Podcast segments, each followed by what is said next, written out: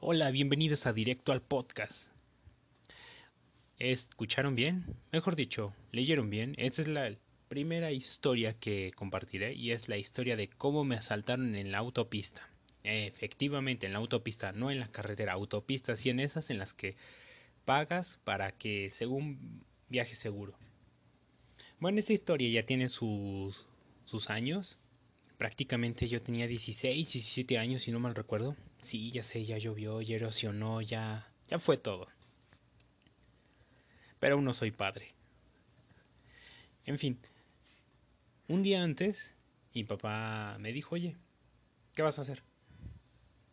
Y yo no, pues mañana voy a trabajar, ¿no? En ese entonces trabajaba en un ciber. Y me dice, pues no vas a hacer ni madres, vienes conmigo. Pues ni pedo, ¿no? Pues ahí vamos. Entonces, para hacer este viaje a ese lugar, se llama Patzingán, Michoacán, y regresar el mismo día, pues hay que salir muy temprano, como eso de las 4 o 5 de la mañana, dependiendo. Y pues a mí me, me, cuesta pararme temprano, me caga pararme temprano hasta la fecha. No sé cómo lo hice en la universidad, pero lo hice. No sé cómo lo sigo haciendo ahora, pero lo hago, pero no me gusta. Entonces ya nos subimos a la camioneta y toda la cosa y arrancamos y mi papá dice, tengo un mal presentimiento. Ojalá que no pase nada y yo. No, jefe, no, no, hay que quedarnos, hay que quedarnos. Ni madres, de todas formas tenemos que ir, exclamó como todo un caballero. Y pues ahí vamos. Con el pinche friazo.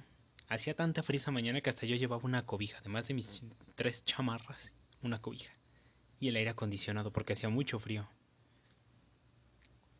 Entonces pues ya llegamos a la caseta de Ocotlán, que tiene como destino llegar a la caseta de la barca. Pasaron como unos 10 minutos, 5 o 10 minutos, no recuerdo muy bien.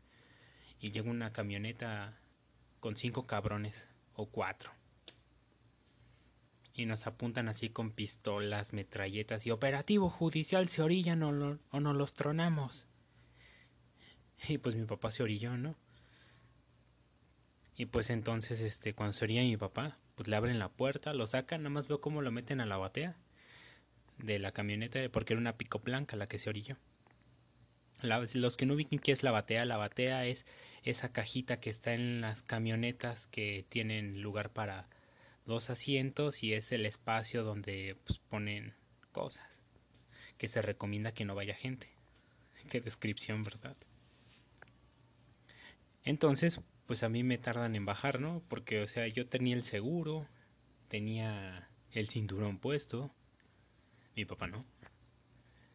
Y pues me bajan y entonces cuando me bajan veo a un tipo a un poco más de la mitad de la cara, veo la nariz, la barba de candado, parte de los ojos. Y ya cuando me van a meter un madrazo gritan, ¡Ey, que no le hagan nada! Es su hijo, es su hijo. Y yo, la madre. Y pues ya me agarran y me avientan igual. Y ahí nos llevan en la camioneta, yo creo que pues como a 160. Le estaban pisando machina al, a la troca.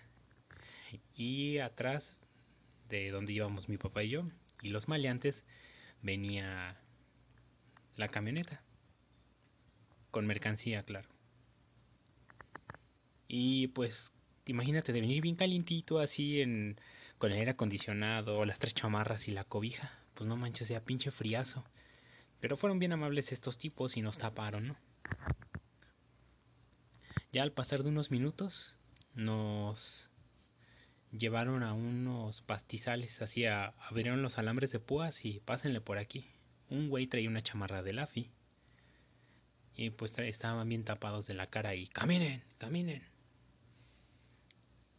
Entonces nos reunieron a mi papá, a mí y a otro señor. Y lo, lo curioso es de que este señor pues ya estaba llorando, ¿no? Ya hasta lo habían amenazado. Y entonces pues nos dicen, ahora caminen y me pican con la pistola en la espina dorsal. Y yo animo que decirles, no, ni madre, no voy a caminar. Es más, ahorita les voy a dar en su madre. No manches, créanme, la neta no sabes ni qué hacer, o sea, lo haces en automático. Neta, no razonas. Neta, yo estaba choqueado. Yo por dentro de mí iba diciendo, pero si los policías cuando te quieren orillar te prenden la sirena o se te acercan y te dicen oríllese, y te piden tus documentos y toda la cosa. O sea, yo estaba tratando de digerir eso y estos cabrones ya nos estaban metiendo en unos maizales ahí. Ya nos tiraron pecho tierra en posición de ejecución. Y yo así de verga, ya, ya fuimos, ya. Se cayó el cantón. Y por dentro de mí decía, bueno, aunque no esté tan mal porque el, el lunes voy a tener examen de matemáticas y de español y la neta no sé ni madres, ¿no? Viví bien. Y entonces este, decían, agáchense, no miren. Y entonces dice mi papá que me estaban apuntando a mí así directo en la cabeza, ¿no? Y mi papá pues se puso, me tapó así, hizo buena labor de padre. Y yo, ah, no manches, jefe, la neta, qué buena onda. Y pues a mi papá le empezó a dar así como un ataque del frío que hacía. Mi papá previamente le había dado bronconeumonía. Entonces un men de estos se quitó su chamarra y se la puso. Y ahí estuvieron hablando por teléfono celular como si hablaran por claves. Y ya, se fueron yendo poco a poco. Y al último uno de los vatos que estaba ahí dice, eh, no se vayan a levantar, eh, porque ahorita que venga el comandante les va a decir sus lo que tienen que hacer ya para que se vayan a sus casas. Y nada más no se levanten, eh, si no les van a dar un pinche balazo. Y ya, nos quedamos así un rato y ya pues mi papá Dice que miró y vio cómo se arrancaron y dice, pues ya nos chingaron. El otro señor no quería salir. De la zanjita donde nos tiraron. Y pues ahí vamos. Al salirnos de los maizales pasa una patrulla de, de Ocotlán y nada más nos dice adiós. Y yo por dentro de mi hijo de su pinche madre, o sea, ni siquiera, a ver, jóvenes, ¿qué les pasó? Nada, o sea, solo se siguió. Yo creo que lo mandaron para ver qué show, no sé, era lo que pensábamos. Ya después de caminar en dirección a, a la caseta de Ocotlán, unos federales se detuvieron y ya nos, levanta, nos levantaron un pequeño reporte. Entonces me encontré un tecolote muerto, o búho. Y pues yo le quería quitar sus plumas, ¿no? Así todo, todo brujo, ¿no? Todo hechicero, todo fetichista. Bueno, la verdad estaban muy bonitas sus plumas, ¿no? Pues ya no las iba a ocupar, seamos honestos. Entonces se acerca uno de los policías federales y me dice, ¿quieres sus plumas? Y yo, sí, pero pues también pegas. Y ya agarra unas pinzas y se las arranca y me las da y me dice, yo cuando estaba chavo y vivía así en el campo y, y la gente mataba a estos animales, neta no me lo entendía. Tan bonitos que están, o sea, no entiendo por qué los asocian con las brujas y todo eso. Dice, está mal. Dice, ah, por cierto, yo agarraba sus plumas y me las ponía así como si fuera Robin Hood.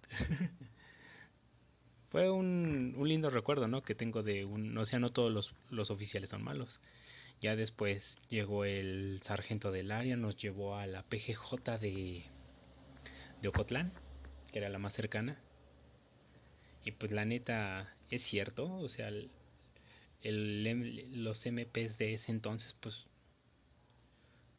una mamada, o sea, la neta sí eran de lo peor esos güeyes, o sea, pinche atención, fea, todos antipáticos. Inclusive le dijeron a mi papá, si tú te autorrobaste, te vas a la cárcel, o sea, güey, no mames, está bien que haya mucho fraude y todo eso, ¿no? Pero para que tienes una amenaza sin siquiera conocer la historia, o sea, qué tan mal hay que estar, ¿no? Entonces la chamarra que traía mi papá le dice el MP que amenazó a mi papá. A ver, deme esa chamarra, la vamos a llevar al ADN. Y yo por dentro me de, no mames, es México, luego Cotlán, o sea, no es por demeritar, ¿no? Pero pues no mames. Es un municipio, ¿no? Pero en fin, no cuestionaré nada. No dije nada, solo me quedé callado y me aguanté la risa. Ya dimos el testimonio, ya fueron por nosotros. Y entonces, ya unas horas, unas horas antes, vimos al comandante de, de ahí. Y pues lo voy viendo y le digo a mi papá, oye, creo que ese fue el tipo que me bajó. Y me dice mi papá, no, no vayas a decir nada, eh, porque nos revientan. Ya pues así quedó. Ya pasaron los meses y periodicazo. Pues en ese entonces las redes sociales pues no, no eran tan fuertes como ahora. Y bueno, las redes sociales que había en ese entonces era Messenger, Metrovlog, nada más. Ah, y MySpace. Nada más creo. Y pues ahí vamos viendo que o comandante y de tal lado y de y el MP coludidos así en la autopista y yo con recordando la cara del comandante así de que no manches, este menos llevó a recorrer toda la escena del crimen. Mi papá insistía de que fuéramos a las rancherías a ver, pero pues el comandante solo nos dio el tour. Honestamente llegó el momento en el que nos quedamos dormidos mi papá y yo por la desmañanada y por el impacto emocional. Si me preguntan que tuve miedo, en el momento no, o sea, honestamente tuve un ataque de shock así muy fuerte, solo como les decía, seguía órdenes yo creo que se dicen, a ver, ponte en cuatro, sin pedos, ¿no? Pero no, no fue así. Ya horas después, inclusive días después, pues estaba con el, con el temor. Y con la paranoia, ¿no? Porque dices, o sea, si fue en una autopista, voy a estar... Si esto fue en una autopista, posiblemente me vaya a pasar en la calle. Y dices, güey, qué mal, ¿no? nuevamente regresando a la nota de estos sujetos, pues así de a su máquina tan respetuosos que se veían estos manes tan profesionales. ¿Quién imaginaría que las autoridades de un municipio estuviera coludida con los criminales de la región? Es México, era de esperarse, ¿no? O sea, es eso hasta cierto punto se escuchará mal, pero pues es algo obvio, ¿no? O sea, la gente ya no cree en las autoridades. Pero bueno, luego hablaremos de eso. Y yo creo que al final pues llega un momento en el que no te vaya, no te quieres exponer, ¿no? Que está la línea entre hacer la, acusación como tal o no.